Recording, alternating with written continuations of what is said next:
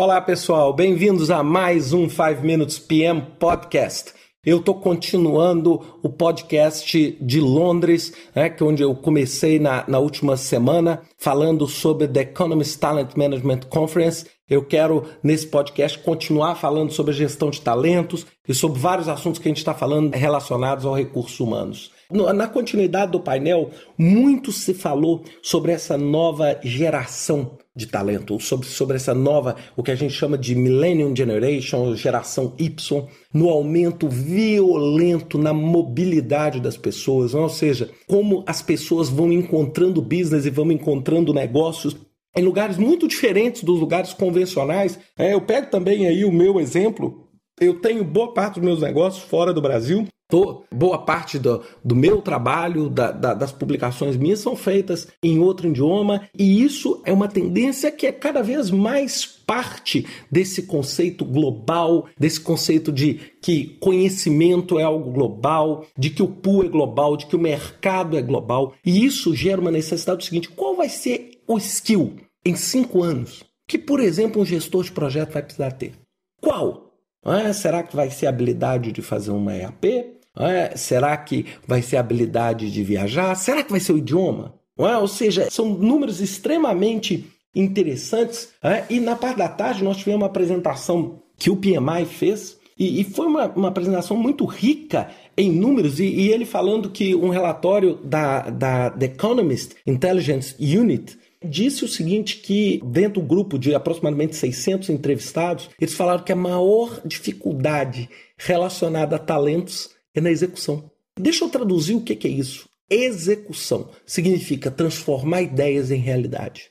E isso é exatamente o gerenciamento de projetos. Então, assim, se falou muito sobre a capacidade e falou-se muito sobre assim, um conceito antigo do, do, gestor de projeto como um gestor tático. Agora nós estamos falando como um gestor altamente estratégico dentro do ambiente, né? Eu, eu transmiti, inclusive, é, é, toda essa conferência eu transmiti, tive a oportunidade de transmitir ela, ela pelo Twitter, e eu fui colocando isso e, e, algumas pessoas foram comentando. Então, ou seja, olha, aquele conceito de gestão virou um conceito muito mais tático, e isso faz com que a demanda aumente muito. Olha só um, número assim que eu achei extremamente positivo para aqueles que estão escutando da área de projetos. Em 2016, a gente acredita que de agora até 2016 o mundo vai precisar de 1,2 milhões de gestores de projeto cada ano. Ou seja, em cada ano ele vai precisar de mais 1,2 milhões, ou seja, é uma demanda absurda. E aí, como formar essas pessoas, né? E aí, olha só, um outro número interessante: 477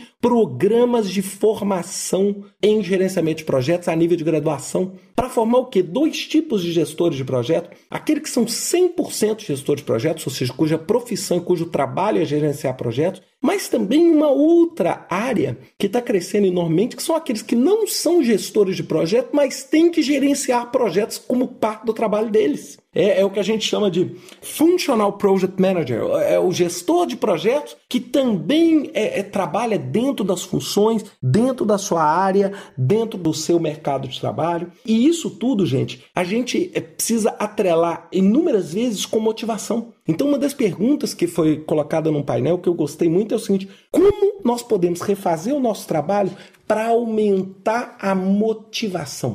E aí, uma, uma pessoa da Viva, um dos panelistas, né, que estavam participando do painel, deu uma definição muito interessante. Ele falou o seguinte: que nós temos que inovar na gestão das pessoas dentro do nosso trabalho, dentro dos nossos projetos. E inovar significa o seguinte: é inovar não é criar ideia. Criar ideia é inventar. Inovar é como eu aplico ideias para gerar valor. Adorei esse conceito. Ou seja, inovar é a aplicação da ideia visando a geração de valor. E aí a Google, um dos palestrantes mais esperados, né, foi a, a vice-presidente de recursos humanos para a Europa da Google, e ela falando um pouquinho sobre a cultura da Google. A Google é uma empresa líder, então por vários motivos ela, ela despertou um interesse por ser uma empresa diferente do, do mercado tradicional. E ela falou o seguinte que tudo, é, eu fiquei muito feliz ao ouvir isso. Ela falou o seguinte: todos os, o, a Google é firmada em basicamente dois pilares: pessoas e projetos. Ou seja, eu tenho que ter gente boa, eu tenho que ter projeto eficiente. E o projeto significa o quê? Inovação. E a inovação para Google é parte da estratégia, a prioridade número um no mais alto nível da empresa. E a Google, ela, ela tem um conceito de talento diferente. Ela acredita o seguinte: todo mundo que entrou na Google tem talento.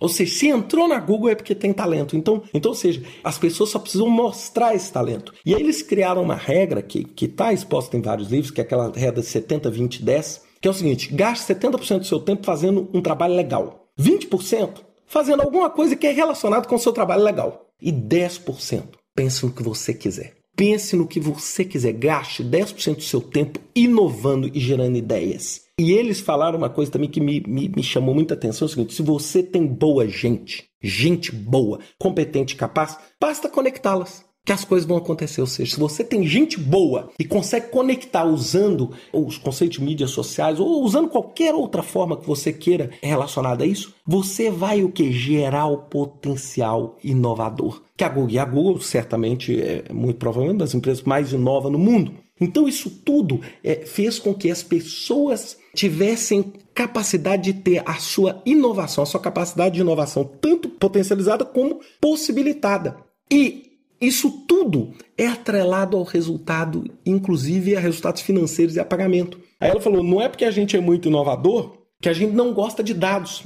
Não é? Ou seja, todos os bônus são dados de modo analítico, onde a gente mede o nível de inovação das pessoas. E esse nível de inovação leva ao quê? A um melhor bônus, a uma melhor capacidade. Então, seja muito interessante esse conceito é, da Google. E no final do evento, a gente teve é, a participação da AstraZeneca, a indústria farmacêutica, que né, fez um, ela começou a palestra com, com um alerta, falando 22% da força de trabalho da AstraZeneca está a menos de 10 anos de aposentar. Ou seja, imagina uma empresa que está com a maior parte da sua, da sua capacidade de trabalho normalmente já ocupando cargos sêniores a próximo de aposentar, o próximo de não, não trabalhar. Inclusive, a capa da revista The Economist dessa semana, que está acontecendo esse evento, é exatamente o fim da aposentadoria, né? Ou seja, ou seja, alguma coisa vai ter que acontecer. Por quê? Porque a vazão da demanda por talentos, a demanda por talento está sendo muito maior do que a capacidade do mundo de gerar novos talentos para acompanhar esse crescimento. Então é lógico, uma hora vai existir uma ruptura nisso. E o fechamento foi uma palestra assim, mais no lado motivacional, feita pelo Hanish, falando recursos humanos como uma marca. E aí ele, ele, ele fez dois pensamentos que eu gostei demais. O primeiro deles é o seguinte: se você quer ter um breakthrough, ou seja, você quer é, romper ou pensar, busca fora do seu ambiente. Ou seja, se você quer inovar, se você quer pensar numa forma diferente, pense fora da caixa que você está inserido. Então ele, ele deu um exemplo né, do, do, trabalho dele dentro da British Airways, onde eles tiveram que analisar o seguinte problema da fila. Aí ele falou, Ricardo, eu fui achar a solução da fila na Disney. Ele falou o seguinte: eu não conheço lugar nenhum onde as pessoas ficam meia hora na fila e chegam no brinquedo rindo, não chegam reclamando, não chegam xingando. Ou seja, o conceito de como sair do seu próprio ambiente, ou seja, como é que a British Airways, uma empresa de aviação, pode aplicar isso fora do seu ambiente. Então é muito interessante. E o segundo é, pensamento, ele falou o seguinte: as coisas para gerir bem o talento tem que ser simples. Não adianta criar processos complicados. E isso bateu muito com as palavras finais também da Google, que ele falando sobre é, bureaucracy busters, ou seja, é, os queimadores de burocracia, ou seja, tudo que a gente faz tem que ser simples, rápido e direto. E isso retoma alguns podcasts anteriores meus, de algumas preocupações que eu tenho, de algumas pessoas acharem que gerenciamento de projeto veio para amarrar. Não, ele veio para dar ferramentas para você como um canivete suíço para que você use elas da melhor forma para chegar ao resultado que você precisa. Bem, pessoal, espero que vocês tenham gostado desses dois podcasts e até a próxima semana com mais um 5 Minutes PM Podcast. Até lá.